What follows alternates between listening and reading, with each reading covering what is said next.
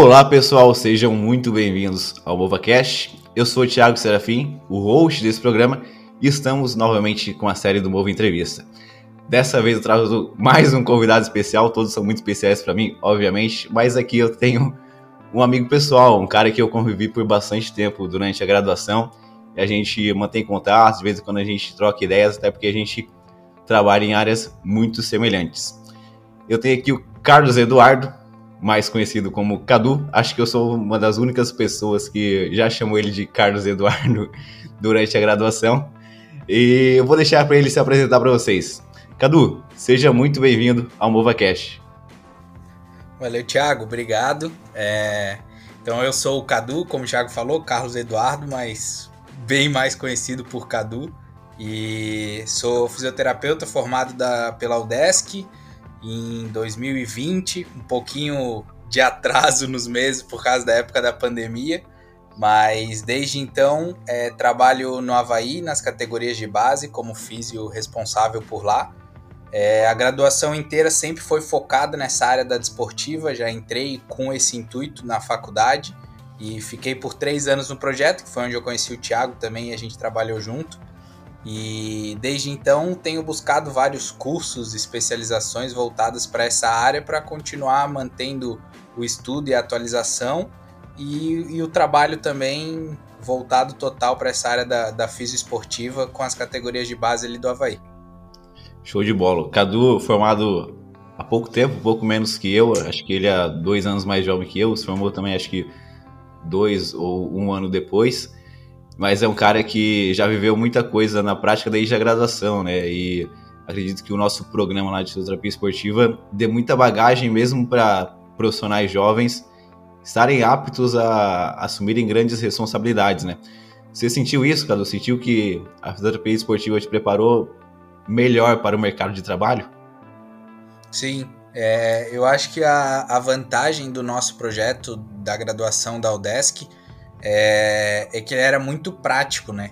Então, normalmente, é, alunos de faculdade, a gente tem essa dificuldade com o atendimento e principalmente o atendimento esportivo, que ele tem as suas particularidades e as suas especificidades de cada esporte. Então, por a gente ter aquela prática ali todos os dias, eu tive ao longo de três anos ali fazendo parte do projeto, com certeza pude conviver com várias lesões que talvez se eu tivesse ficado só na graduação, nas matérias normais, não buscado um projeto extra de extensão, eu não teria convivido, não teria tido a oportunidade de, de estudar um pouco mais a, a fundo sobre a parte teórica e ver na parte prática a evolução e as dificuldades que seriam encontradas naquele tipo de lesão e pensar também no, no retorno ao esporte variado, porque a gente tinha desde atletas de luta até atletas de futebol, tanto amador como também mais profissional. E, e, isso com certeza deu muita bagagem, além de ter acadêmicos de fases diferentes, né? Que era o nosso caso. Então a gente trocava já experiências é, totalmente diferentes e já agregava. Assim, a gente sentia muito mais facilidade na hora que chegava na matéria de ortopedia, por exemplo, que é um pouco mais próximo assim, é, por ter essa experiência com a desportiva já. Sim, é, realmente era muito prático, né? A gente ficava todos os dias da semana, todas as noites, na verdade, na clínica, das 6 às 9 da noite, atendendo o paciente, né? É, a gente discutia os casos e tinha um aprofundamento teórico por trás, né? A gente sistematizava tudo para ser o mais próximo possível do que a gente chama de prática baseada em evidências, que é um caminho sem volta, né? E isso eu notava muito, né? Querendo ou não, a gente compara, não só eu, mas os meus colegas, vocês, eu fui monitor de vocês de uma disciplina, né, de ortopedia, e a forma como é, a, as outras habilidades eram desenvolvidas era muito notável, né? Na forma de se comunicar com o paciente, de explicar, de elaborar metas e de se portar, né? Aquelas conhecidas soft skills eram mais elaboradas por ter uma vivência maior, né? uma bagagem maior, já cara a cara com o paciente, do que se fosse esperar para ter só lá no estágio, né? Que seriam poucas horas se comparado. Eu acho que a gente teve mais horas de, de esportiva durante é, a graduação do que horas de estágio. Acho não, na verdade, tenho certeza, porque foram, foi, foi bastante tempo, né? E você acha que esse período aí, se você comentou no início, da sua graduação na parte final ter pego em um período da pandemia atrapalhou? Foi meio confuso? Como é que foi isso exatamente? Teve aula online? Isso. Então, quando começou a pandemia, que, que fechou tudo aqui no Brasil em março, se eu não me engano, é, eu estava no último período, né? Então eu já tinha começado o, o estágio, estava na primeira parte do rodízio ali na UDESC, e foi quando parou tudo, a gente acabou ficando acho que um ou dois meses é, parados até retornar, e aí quando retornou foi online. E aí esse retorno foi totalmente diferente, é, até porque hoje em dia a gente já se acostumou mais com online, tá mais fácil hoje. Mas naquela época online era totalmente novo, então ninguém tinha muito conhecimento sobre como fazer um atendimento online, como, como passar para o paciente algum exercício de forma online é, como avaliar, como entender melhor a queixa do paciente. E então essa foi uma dificuldade grande na, na época, a gente ter que, além de, de atender o paciente de longe, se adaptar à parte online em si. E, e aí isso foi, foi um desafio, mas como já era o último semestre, também foi, foi tranquilo, porque pelo menos na parte é, técnica assim em si, a gente já estava bem evoluído por estar praticamente se formando, né? Então eu acredito que, que tenha dificultado um pouco mais para quem estava em fases anteriores, assim, né? Perder talvez períodos de estágios maiores, enfim, acho que esse foi um desafio que a pandemia trouxe. Sim. E você foi falando, eu fui associando ao que eu tinha comentado anteriormente, né? De que muita gente não teve essa experiência talvez tão prática com o paciente, mas o fato de você já ter uma bagagem maior em relação a isso com os programas de extensão facilitaram, né, para o pós, pós pandemia ou pós formatura entre aspas, né? Então talvez você já não estivesse tão preocupado com isso. Ah, como é que eu vou chegar no mercado de trabalho? Como é que eu vou chegar para o meu paciente, para o meu atleta? Como é que vai ser isso exatamente? Então talvez essa ansiedade não aconteceu tanto pelo fato de já ter uma carga horária maior no meio prático, né? E Cadu, eu lembro que desde o início, cara, da graduação, você já era um cara que estava sempre atrás da gente ali, buscando é, o programa de extensão, né, a fisioterapia esportiva. Qual que é a tua relação com o esporte, cara? Foi ele que te fez chegar na fisioterapia? Isso. É... Desde a primeira fase eu fui buscar o projeto. De início eu fui recusado, não passei no processo seletivo, mas eu continuei e aí depois, quando teve um novo processo seletivo, eu comecei a fazer parte do projeto e, e por lá fiquei aqueles três anos que eu falei. Quando, desde pequena, minha relação com o esporte foi sempre jogando futebol, né, principalmente, assim, até cheguei a fazer aulas de alguns outros esportes, assim, como natação, enfim, mas a identificação era sempre com o futebol e eu conheci a física através de uma lesão, que eu tive que operar para o joelho para reconstruir o ligamento cruzado anterior. E foi, foi onde eu conheci a físio, onde eu também logo parei de jogar futebol e foquei nos estudos. E, e aí, quando eu foquei nos estudos pensando em faculdade, eu já pensei na área da saúde voltada para o futebol. E aí, pesquisando sobre os cursos, eu vi que a físio encaixava com a relação que eu queria com o esporte. E, e aí, então, já busquei isso aí no vestibular quando entrei na faculdade, logo já fiquei sabendo sobre o projeto ali, é, naquelas apresentações que tem sempre para a primeira fase sobre os, os, projetos que a faculdade tem. Foi o que me chamou a atenção e já foi de cara o que eu, que eu fui buscar, o que eu fui atrás. A gente também na época tinha, tinha aula com o professor Okubo, né, o Rodrigo Okubo, que era um dos, dos responsáveis pela desportiva, a Manu Carlot também. Então facilitou a, a conhecer ainda melhor sobre o projeto e, e aí o objetivo, sempre, o objetivo sempre foi esse: participar do projeto, conhecer mais sobre a área, aprender, me desenvolver, para depois de formado poder atuar nessa área também. Legal, cara. Você foi falando, eu fui vendo alguns traços bem semelhantes do que do que do que eu fiz também, né? Tanto essa relação com o esporte, né? Que, querendo ou não, a gente que é da fisioterapia esportiva tem aquele aquela velha máxima, aquele ditado que é um atleta frustrado, né? A gente não deu muito certo no esporte, então a gente tentou encontrar algum meio de ficar ainda ligado ao esporte, né? E acabei me encontrando na fisioterapia também depois de ter uma lesão. Nesse caso não foi uma lesão de joelho, foi uma lesão no pubis. E quando eu cheguei na UDESC, eu também não fui aprovado na minha primeira experiência de, de programa da fisioterapia esportiva.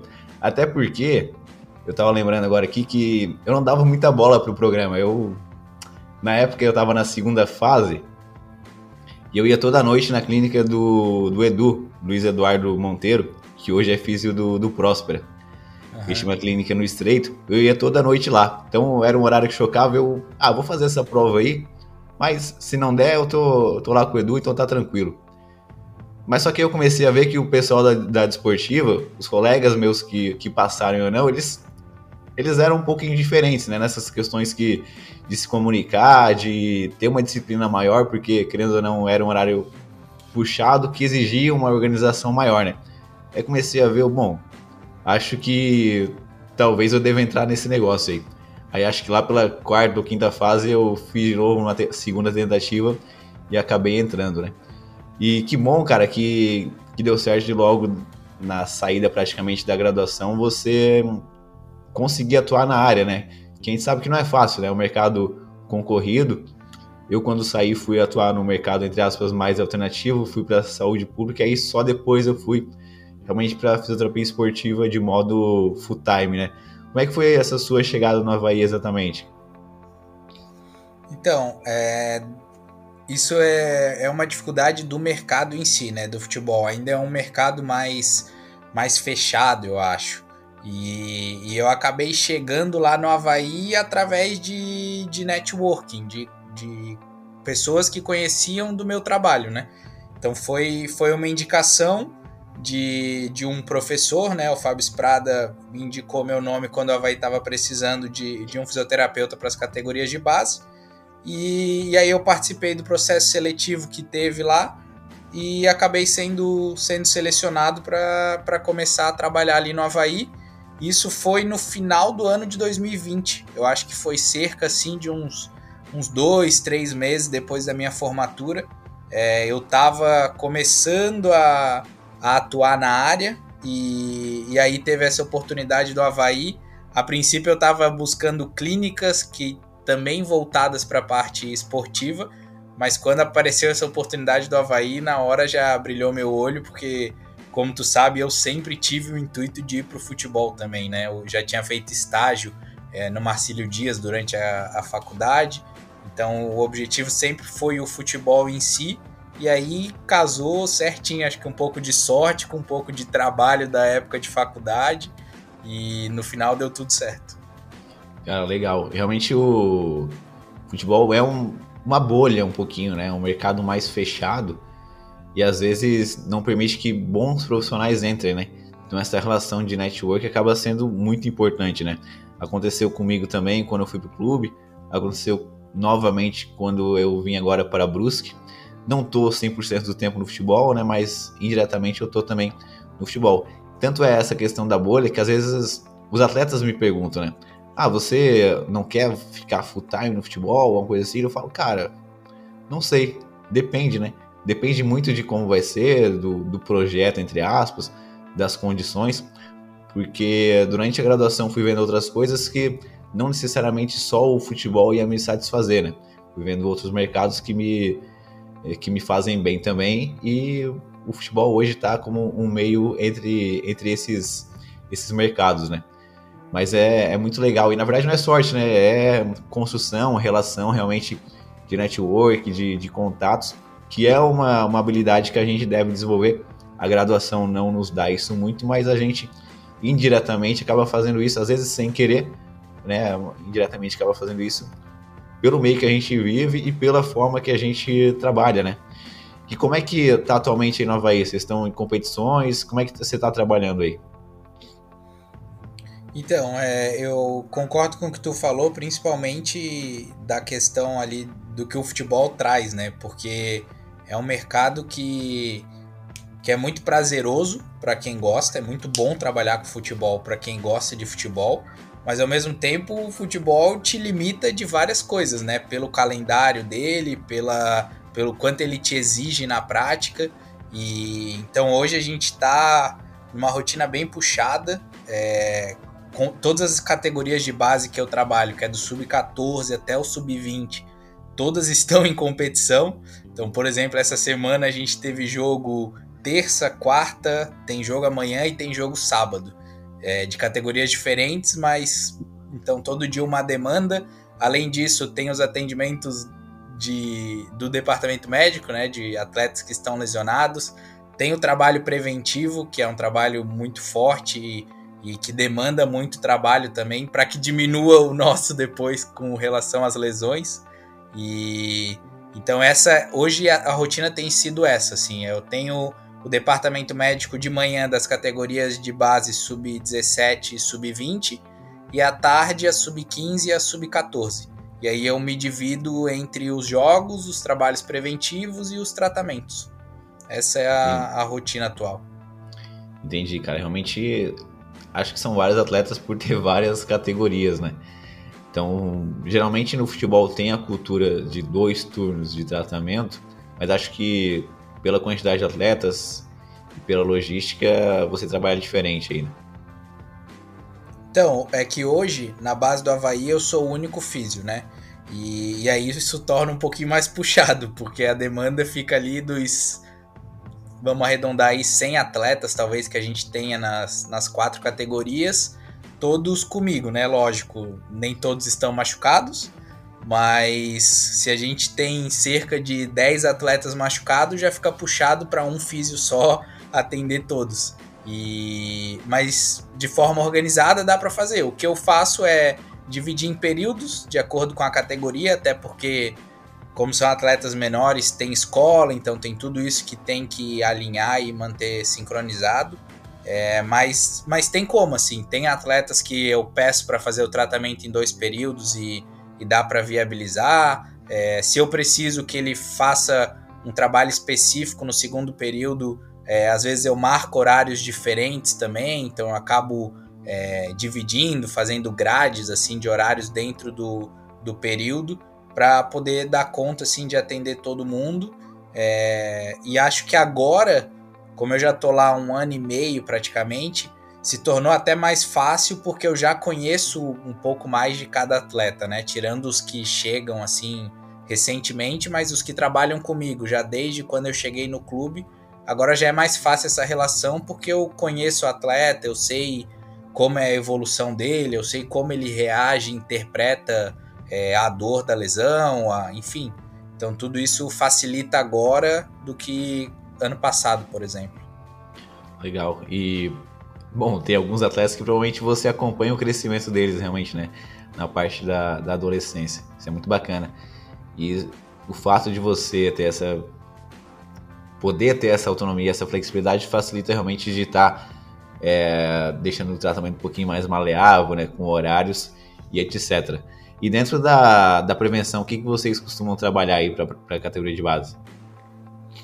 Então, é, na, na categoria de base, é importante que a gente lembre também que por mais que a gente queira muito é, espelhar o profissional, é, tem particularidades de atletas que estão em crescimento, né? Então, muitas vezes, por exemplo, até atletas ali do sub-14, sub-15, são atletas que estão no pico de crescimento, então é muito comum uma, uma dor voltada ao crescimento também, né? Os Gutilater tem bastante, e entre outras. E então a gente tenta fazer um trabalho preventivo de acordo com a categoria também, com a fase que eles estão do, do desenvolvimento.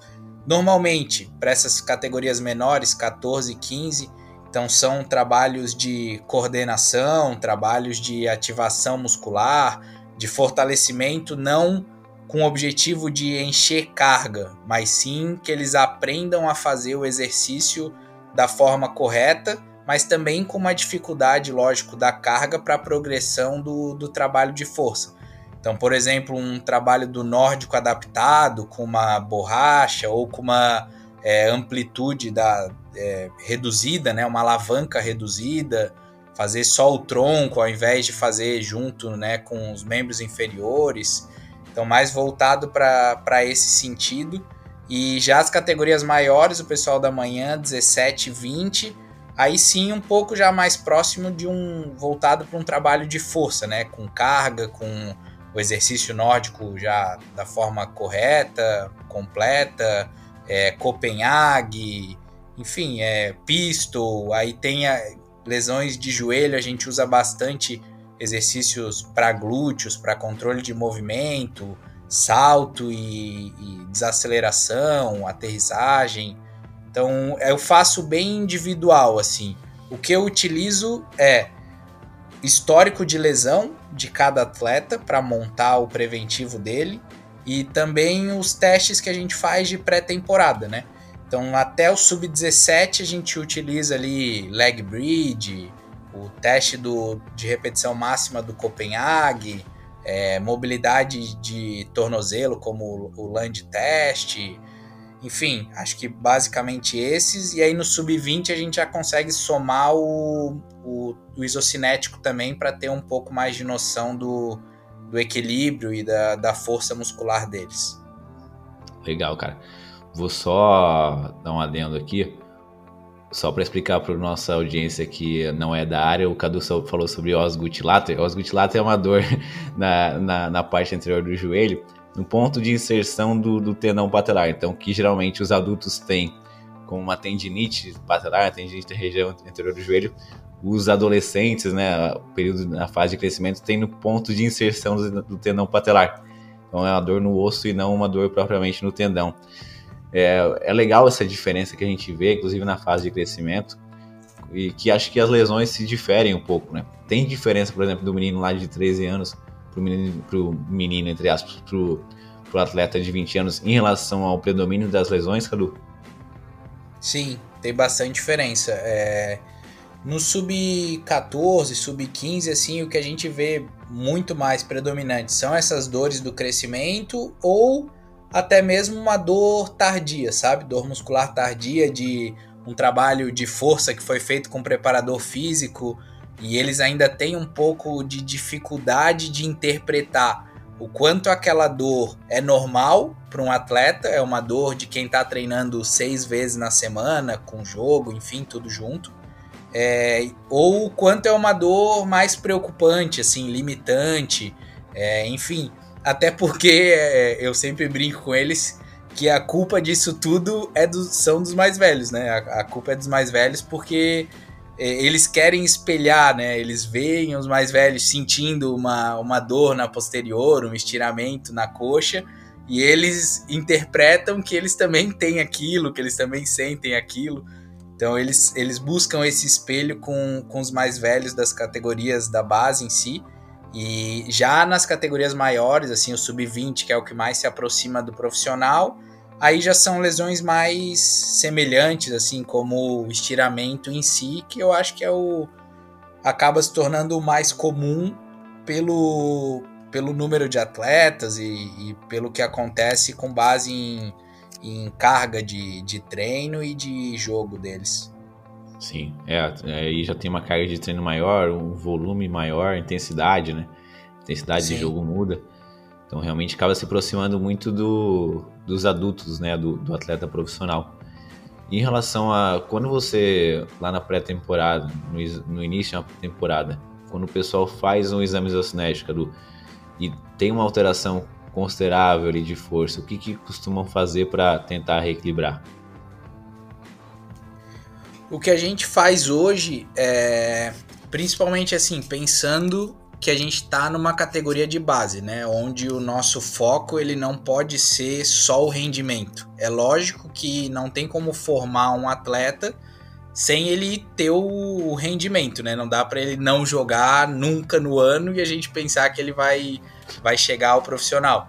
Mas a gente também não pode abrir mão de cuidar desse atleta, né? De formar ele mesmo, pensando numa prevenção também nesse, nesse planejamento. Então, se há uma diferença muito grande de um atleta que já tem um histórico é, de temporadas recentes, a gente faz um planejamento um pouco mais específico entre preparação física e fisioterapia, medicina, enfim, junto com o treinador da categoria também, para tentar equilibrar ao máximo esse atleta, fazer com que ele ganhe força nos grupos musculares que ele mais precisa e para que depois ele, ele tenha um estímulo maior de jogos e, e uma carga maior de treino, ou se são aqueles desequilíbrios é, menores, mas não menos importantes, a gente consegue fazer como uma forma de complemento.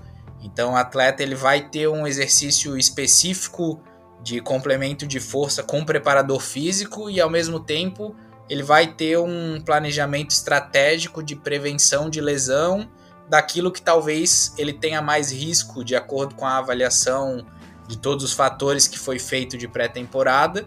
E aí ele vai fazer isso comigo para que a gente tente, enquanto ele ganha, é, enquanto ele faz esse processo de ganho de força, ele não corra o risco de de se machucar e interromper e perder todo esse planejamento. Então hoje o que a gente faz é isso, principalmente no, no sub-20, né? Que é onde a gente precisa ter o maior cuidado, por isso que a gente comentou agora de maior intensidade de treino, de jogo, maior volume, enfim. Legal, cara. E, bom, se faz avaliação, esse atleta vai lá e faz algum trabalho específico mas chega a fazer alguma reavaliação para comparar ou faz alguma avaliação diferente, compara de alguma outra forma para ele dar sequência aos trabalhos normais? Então, a gente tenta fazer essa reavaliação. Né? A ideia inicial a gente sempre tenta colocar seis a oito semanas é, para que a gente possa reavaliar e entender melhor como que está o andamento do que a gente planejou anteriormente. O isocinético fica muito inviável, vamos colocar assim, né? Até pela questão do, do tipo do teste, do quanto que ele exige do atleta e principalmente como vai ser essa semana, né? Da reavaliação. Às vezes acontece de chegar na semana que teria que reavaliar e, é uma semana onde tem, sei lá, jogo, jogo importante, é uma semana onde tem dois jogos, é uma semana onde não tem como abrir mão daquele atleta para o treinador porque tem outros da posição machucados, suspensos, afastados, enfim, qualquer outro motivo. E aí a gente tem que adaptar. Às vezes tem que passar para a semana seguinte, tem que esperar ter uma, uma brecha para poder reavaliar. E isso é um, acaba sendo um problema do, do calendário. Mas sempre que a gente tem essa, essa brecha, né, a vantagem é que os, os torneios da, das categorias de base eles são mais curtos, né? Então não é igual um campeonato brasileiro, por exemplo, onde ele vai durar meses assim, né, do profissional. Então na categoria de base, normalmente os campeonatos eles duram assim três meses, dois meses. E aí a gente consegue, normalmente faz a avaliação de pré-temporada, acabou o campeonato, ou tá na reta final do campeonato, ali vai ser a última semana, a gente consegue reavaliar para entender melhor como tá isso, entender se o preventivo é, foi eficaz ou não para aquele atleta. É, eu perguntei isso já com uma perguntinha meio sacana mesmo, porque eu entendo que existe é, um, um, um, ótimo, né, algo que seria muito legal se acontecesse, mas existe também uma realidade do futebol que às vezes destoa muito daquilo que a gente vê em teoria, né? Então, óbvio que seria bom, ah, o atleta vai fazer um trabalho específico, daqui três, quatro semanas vai reavaliar para então liberá-lo para as atividades normais com o grupo. Mas às vezes acontece de isso não ser tão facilitado por toda a logística, por todo o meio que o esporte envolve, né? Eu vivo muito isso aqui uh, em Brusque hoje, né? Sou eu que faço as avaliações isocinéticas dos atletas do Brusque e muitos nem chegam para mim, né, para avaliar. Muitos passam direto e já vão direto para atividade de campo. Eu tento às vezes encaixar algum período, mas às vezes tem algum treino importante, às vezes já vai viajar, às vezes já está muito próximo de um jogo que não dá para fazer uma avaliação isocinética. Então existe uma realidade, mas existe um mundo um pouquinho à parte do futebol. Você encontrou alguma dificuldade nisso no início, Cadu? Sim, é, isso foi isso foi bem, bem mais difícil no ano passado, principalmente porque quando a gente voltou, né, iniciou a temporada ano passado ali em, em janeiro, ainda era um começo afetado pela pandemia. Então todos os torneios eles não tinham datas específicas ainda, não tinha saído o calendário para base. Então a gente voltou meio que sem saber quando a gente teria uma competição. E, e eu também chegando no clube, entendendo é, a rotina, conhecendo os atletas, foi um período um pouquinho mais conturbado. É, consegui fazer as avaliações, mas foi difícil de início já fazer um planejamento preventivo, um planejamento estratégico para cada atleta. E, e aí as coisas começaram a acontecer de um jeito que eu não estava gostando, bastante lesão. E, e, aí foi onde eu percebi que, que tinha sido uma falha minha não ter feito já de início, assim. E, e aí eu já comecei a corrigir, comecei a colocar os atletas nesse, nesse tipo de trabalho e ao longo do, do ano a, foi ficando melhor, não só pelo trabalho em si, mas por eu já também estar ambientalizado com o clube, com os outros profissionais da área e, e conhecendo como tudo funcionava ali dentro. E aí, para esse ano, foi muito mais fácil, já estava tudo planejado desde o final do ano, todo mundo já sabia a data de apresentação, todo mundo já sabia quando teria competição, já tinha a data marcada da avaliação de cada categoria. Então isso acabou ficando mais fácil porque ano passado foi prejudicado com, com o Covid, até porque teve muita atleta se apresentando em data diferente também que a gente não sabia quando a categoria iria jogar. Então alguns voltavam, outros voltavam na outra semana, outros depois e por aí foi. É, cara, é um mundo um pouquinho à parte é, daquilo que a gente vê em livros, em artigos, né? E tá tão, tá tão bonitinho lá, mas às vezes, às vezes a gente não consegue colocar para dentro de campo, para dentro do departamento médico, departamento de fisioterapia. No início eu me frustrava bastante também com isso, tentava implementar. Vinha o pessoal um pouquinho de cima que, que não autorizava muito isso. É, já já estava aquela cultura de que não precisava disso, tentava colocar alguns critérios, mas tinha uma certa negação de outras pessoas. E, e, frustra um pouco realmente no início, mas depois a gente vai tentando conversar, é, deixar algo mais maleável e flexível de ambas as partes, né, para ter um equilíbrio, né? Para que não seja aquela coisa de ah, é, eu sou eu sofro um pouquinho com isso, já sofri bem mais. Já, ah, o Thiago é só artigo, o Thiago só estuda. Aqui, aqui no futebol é diferente. Bom, não é bem assim, né? A gente consegue equilibrar as coisas e por trás do meio prático, por trás desse, entre aspas, mundo do futebol, tem que ter a teoria embasando né, o tratamento. E apesar de, às vezes, a gente estar nesse meio, ele não pode, entre aspas, se sobressair aquilo que a gente acredita que faz sentido pra gente, né? E acho que você às vezes mandava mensagem para mim, pô, como é que vocês fazem aí e tal? Eu, cara, tô passando pela mesma dificuldade aqui. então é algo que, que acaba destoando um pouquinho, né? E como é que tá o. É, aliás, dentro desse ano e meio que você tem de Havaí, tem alguma lesão mais comum e uma lesão mais desafiadora que você acha nesse mundo do futebol de base? Então, dentro desse um ano e meio, o que eu mais atendi ali, é, que foi bem mais comum, foi estiramento muscular, é, disparado assim a questão da posterior, mas também teve estiramento de adutor, teve estiramento de, de quadríceps, enfim mas estiramento de, de isquios tibiais foram os principais. É... E o que eu mais acho desafiador assim são as lesões das categorias menores, como por exemplo uma, uma fratura com correção cirúrgica, talvez não pela lesão em si, mas pelo desafio de juntar a lesão com a maturação do paciente, com a, o entendimento dele do exercício, com a cabeça dele de, de entender que aquilo ali faz parte, que o processo tem que ser doloroso para que ele possa ganhar a força que ele precisa, para que ele possa voltar a jogar futebol.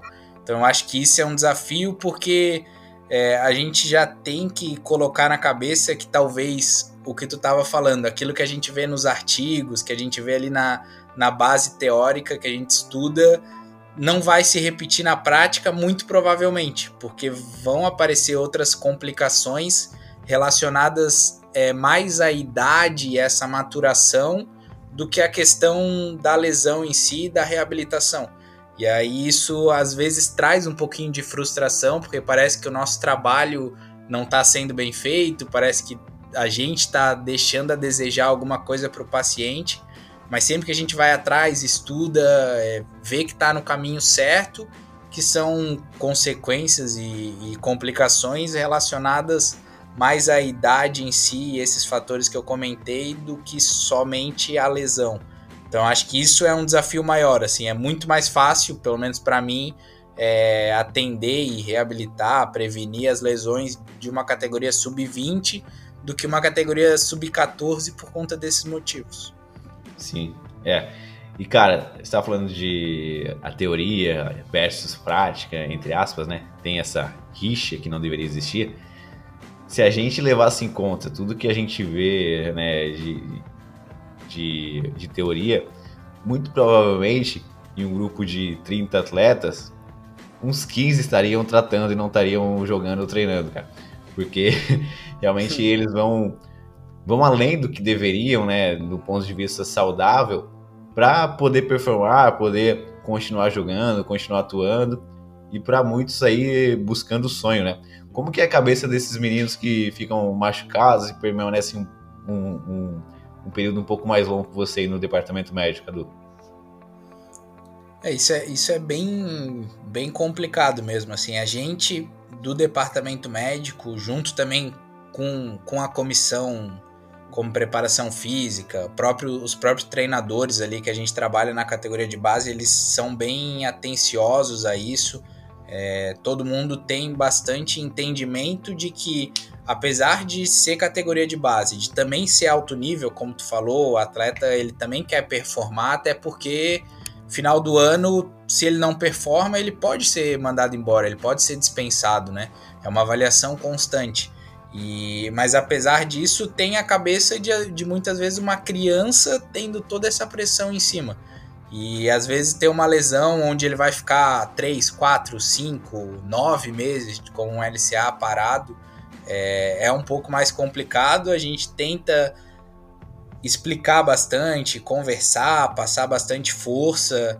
É, os próprios atletas normalmente eles têm um apoio entre eles muito forte. E por mais que sejam, na maioria das vezes, atletas que moram sozinhos em Floripa, né, porque vieram de outros lugares para jogar no, no clube, é, a gente consegue, junto com esse apoio de todo mundo, trazer força e, e dar um conforto, assim, de certa forma, para que eles passem por esse processo.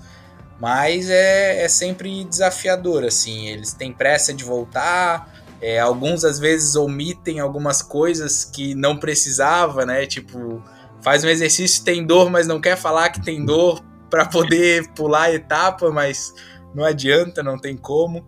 E, enfim, esses são os maiores desafios, assim, sempre tentar ser o mais claro possível com eles, para que eles entendam qual é a fase do processo que eles estão passando, o que, que é normal, o que, que não é, o que, que eles precisam relatar, é, até quando que eles podem continuar com aqueles sintomas, o que, que vai acontecer de, de uma forma planejada assim com ele dali para frente, para que eles se sintam um pouco mais seguros de que vai dar tudo certo no final assim. Sim. É, são meninos que estão longe de casa, né, e vivem em alojamento com outros meninos estão está machucado por um longo período, às vezes mexe muito com a cabeça deles, né?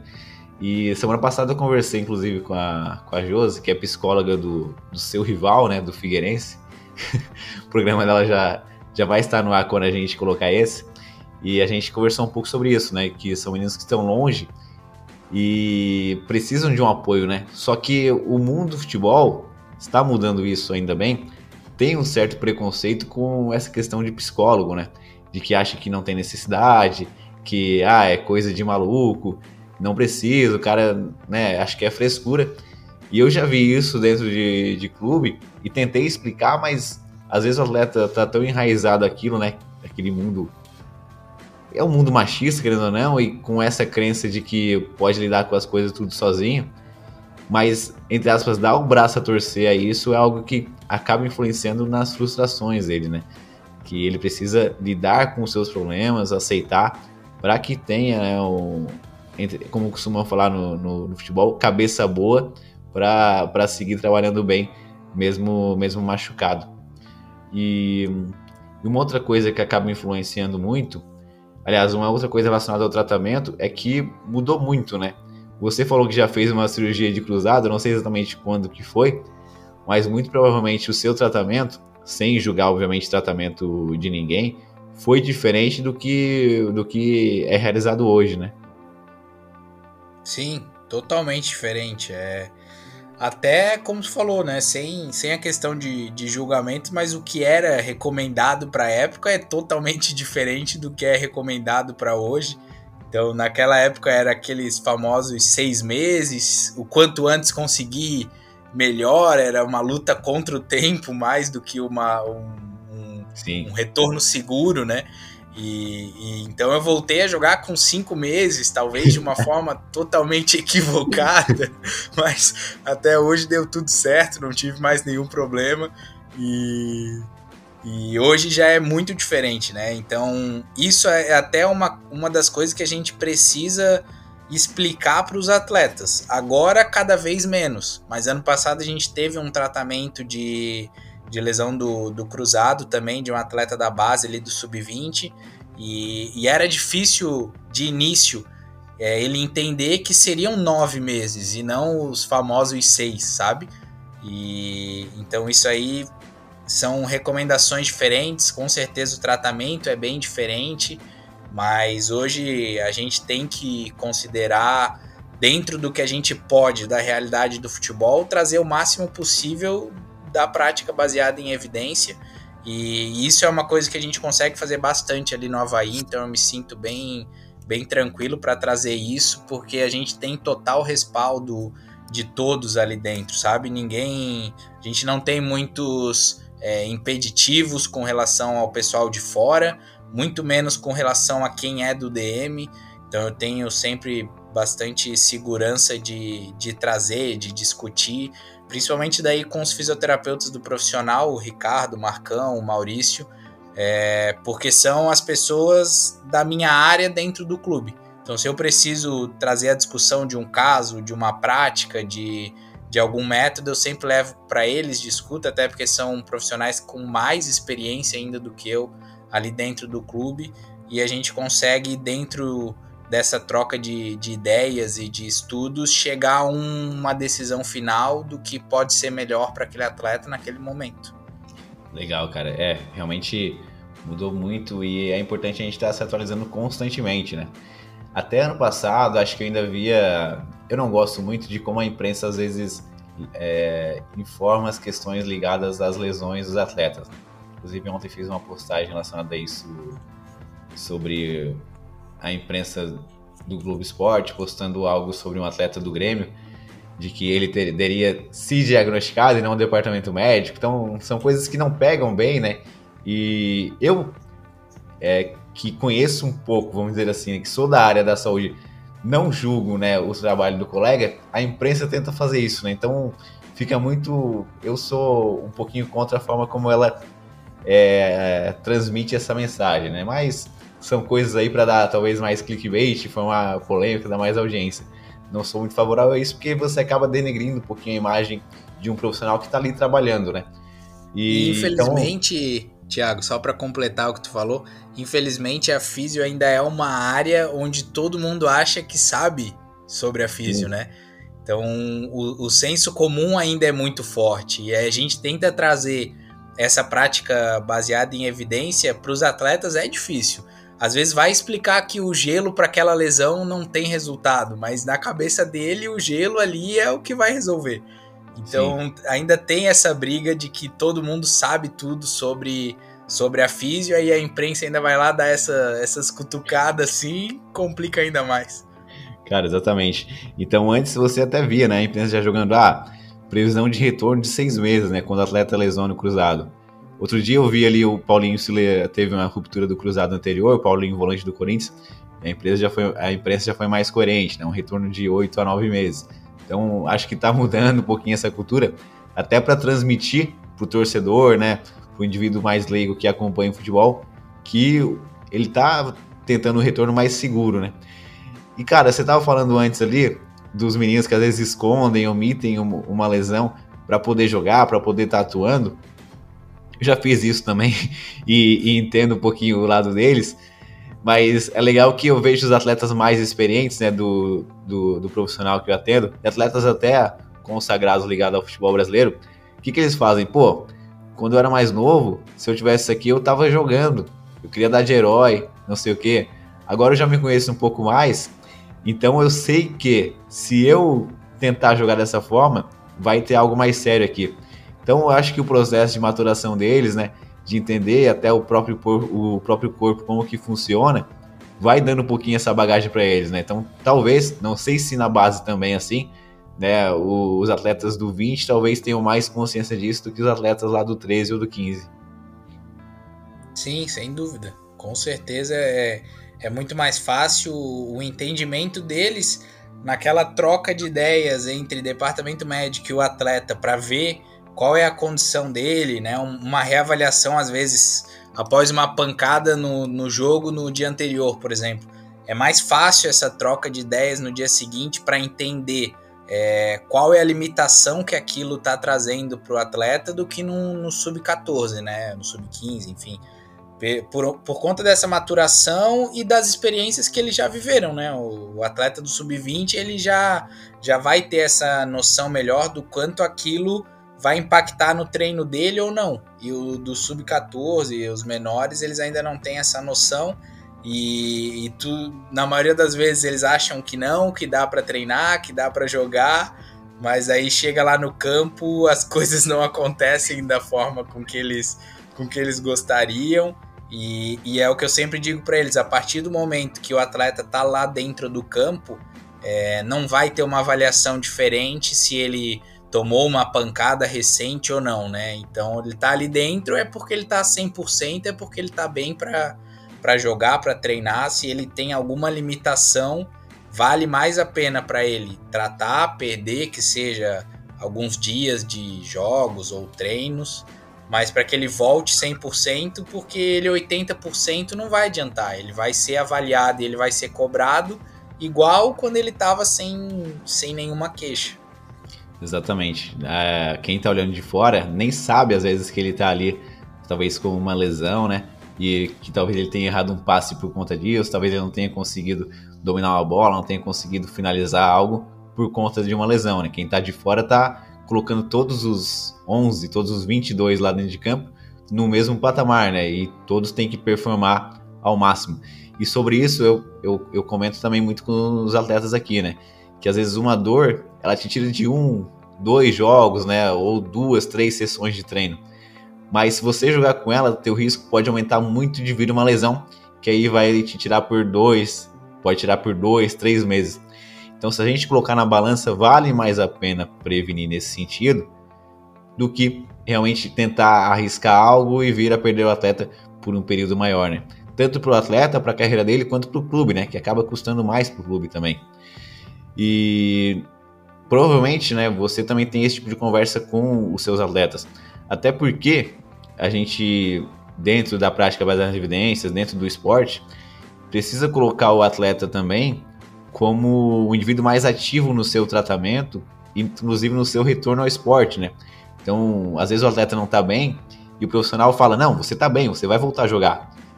Mas ele não tá se sentindo confiante, ele não tá se sentindo tão bem ainda, tá sentindo algum incômodo que talvez seja limitante. Então, o feedback dele em relação a isso vai também ser um critério de retorno ao esporte, né? Uma conversa, obviamente, para chegar em um senso comum, para chegar, aliás, um, a um de, denominador comum se o atleta volta ou não a treinar, para que seja mais efetivo, né? Não vai ser uma medida autoritária nossa para nenhum atleta, né? Ele é responsável pelo seu próprio corpo. E acho que isso acontece muito aí também, né, Cadu? Sim, acontece bastante e o que eu, o que eu percebo que, que tem muita diferença para melhor é quando eu consigo, antes de liberar esse atleta, às vezes, né, principalmente agora falando de casos rápidos, assim, uma, uma dor muscular, onde não, não teve um, um, dano tecidual em si, foi algo, uma dor muscular tardia, uma pancada, aquelas, aqueles tipos de, de lesões que tiram o atleta de dois, três dias assim só. Mas mesmo assim, por essa questão de confiança, se eu consigo antes de entregar ele de novo ao grupo, fazer um trabalho à parte com ele no campo, dentro dessa rotina do DM, é, é mais fácil com que ele volte com essa confiança. Porque às vezes, se ele fica ali mesmo que dois, três dias afastado, para ele já voltar direto ao, ao, grupo, ele às vezes não tem noção de como ele vai estar depois de ter sentido aquela dor da, da pancada ou do, da carga de treino. Então, se eu consigo levar ele, fazer um, um estímulo ali específico, ele se sente mais confiante, ele vê que ele tá bem e aí o retorno dele é mais tranquilo, assim. É, então isso eu percebo bastante diferença, tento sempre colocar na prática deles. Lógico, em, em questões de, de lesões maiores, são pré-requisitos básicos para a evolução do tratamento e critérios de alta. Mas às vezes nessas questões de dias, assim, mais aquele controle de carga, é, eu gosto de fazer pela questão da confiança para que ele fique tranquilo de que ele realmente tá bem para fazer aquele estímulo e que no treino só vai se repetir de uma forma que ele já fez comigo. Sim, até porque antes de liberar o esporte, ele precisa ter estímulos que sejam semelhantes à demanda dele de jogo, né? Ou de treino. Isso. Cadu, eu sei que você é um cara que precisa acordar cedo para atravessar toda a ilha amanhã de manhã para chegar na, no sul da ilha, no bairro Carianos, né? No, no, no, local próximo da ressacada. Então a gente vai encerrando por aqui. Foi um, cara, um bate-papo muito legal. É, eu realmente não vi o tempo passar, acabei de ver o cronômetro aqui. A gente está em quase uma hora conversando e fluindo muito, né? Porque você é um cara que eu gosto muito de conversar sobre os mais variados temas. Aqui a gente falou basicamente sobre futebol, né? Mas a gente transmite, aliás, a gente a gente vive um pouquinho também fora de, né, do futebol, em outras bolhas, então a gente tenta conversar sobre outros assuntos também. Mas muito legal, nem vi o tempo passar, cara. Eu queria só que você deixasse aqui é, o, seu, o seu contato, seu Instagram, para as pessoas poderem te acompanhar, acompanhar um pouquinho da rotina é, sua, dos seus atletas lá no Havaí também. Tinha resenha, né, de outros assuntos, se, se fosse o caso, mas é que não é o momento. é, então, para o pessoal que quiser acompanhar, entrar em contato, enfim, tirar dúvida, trocar ideia também é sempre bem-vindo. Como tu falou, é uma coisa que eu gosto bastante. Te procurei algumas vezes já para essa troca de experiência, porque eu acho que ela é sempre válida. E então o meu Instagram é cadusilvério7, é, Twitter também, enfim. E, e essa troca é, é sempre válida. É, pode, pode me mandar mensagem, pode acompanhar, fica à vontade, estou sempre por lá. Galera, sigam o Cadu, acompanhem o trabalho dele, é, que está sendo mais presente na rede social também, principalmente lá no Twitter. Tenho visto ele postando bastante coisa relacionada é, ao trabalho, ao esporte, ao futebol. Sigam Cadu, realmente é um profissional jovem, mas com grande potencial e já demonstrando aí a sua grande competência no meio do esporte. Esse foi mais um OvaCast. Cadu, muito obrigado pela sua presença aqui. Realmente foi um episódio obrigado, muito legal que vai agregar muito a quem ouvir. Pessoal, muito obrigado a quem ouviu até aqui. Não esqueçam de seguir na plataforma de áudio, de dar um like lá, né? Tem que fazer esse pedido para que o algoritmo facilite a chegada do meu episódio aos demais indivíduos. Se você gostou desse conteúdo, envie para alguém e não esqueça de seguir no Instagram também, arroba nos vemos na próxima semana. Tchau, tchau.